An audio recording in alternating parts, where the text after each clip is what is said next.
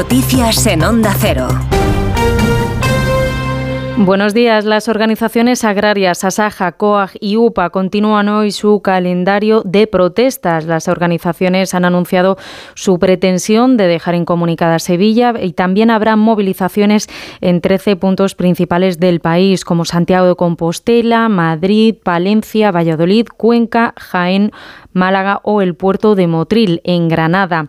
Hoy se va a reunir con los representantes de Asaja, COAG y UPA el Pleno del Observatorio de la Cadena Alimentaria. Por otro lado, el ministro de Agricultura, Luis Planas, ha anunciado que se reunirá con ellos el 15 de febrero porque es necesario continuar las negociaciones. No es sencillo porque hay sobre la mesa muchas cuestiones de fondo en materia de competitividad, en materia de sostenibilidad pero yo creo que los agricultores y ganaderos merecen no solo que se les escuche, sino que se les apoye y, como decía antes, quien expresa sus ideas de forma pacífica tendrá siempre la escucha y el apoyo del Gobierno.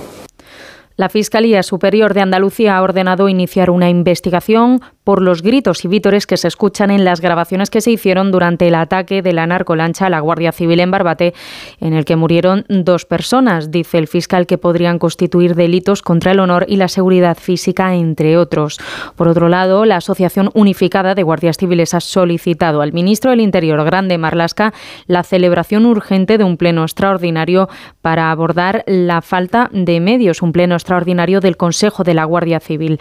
Un informe propio mm, del propio departamento ha desvelado que al menos desde el año 2022 se está pidiendo la renovación del material de las lanchas contra el narcotráfico. Arancha Martín. El informe de la Dirección General de la Guardia Civil con membrete de Interior justificaba en enero la compra de tres embarcaciones nuevas, alertando de que la tercera parte de las que existen tienen más de 20 años de antigüedad, cuando su vida útil es de 15.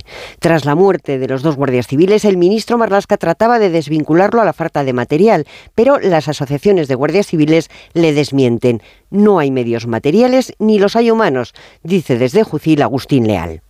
La situación en la lucha contra el narco es totalmente desesperada. Ha desaparecido el principio de autoridad por falta de efectivos y de medios. Marlasca no ha hecho su trabajo. Marlasca tiene que dimitir y si no, ser cesado fulminantemente por el presidente Sánchez. Leal explica la situación de anoche mismo en Barbate como ejemplo rotundo, una sola patrulla para todo lo que ocurriera en Barbate, en Conil y en toda la sierra, incluida la seguridad ciudadana. Una patrulla formada por un guardia civil de un puesto y otro de otro distinto, porque en ningún sitio había personal para una completa.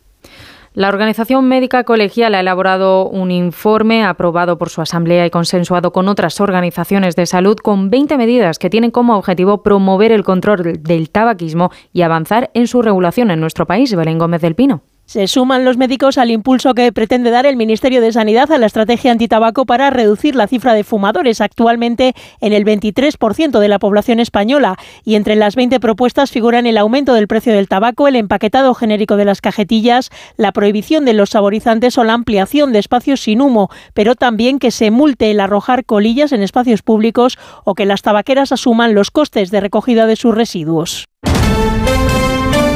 Y en la actualidad deportiva, en fútbol, este martes han comenzado los partidos de ida de los octavos de final de la Champions, en el que el Real Madrid ha ganado 0-1 al Leipzig.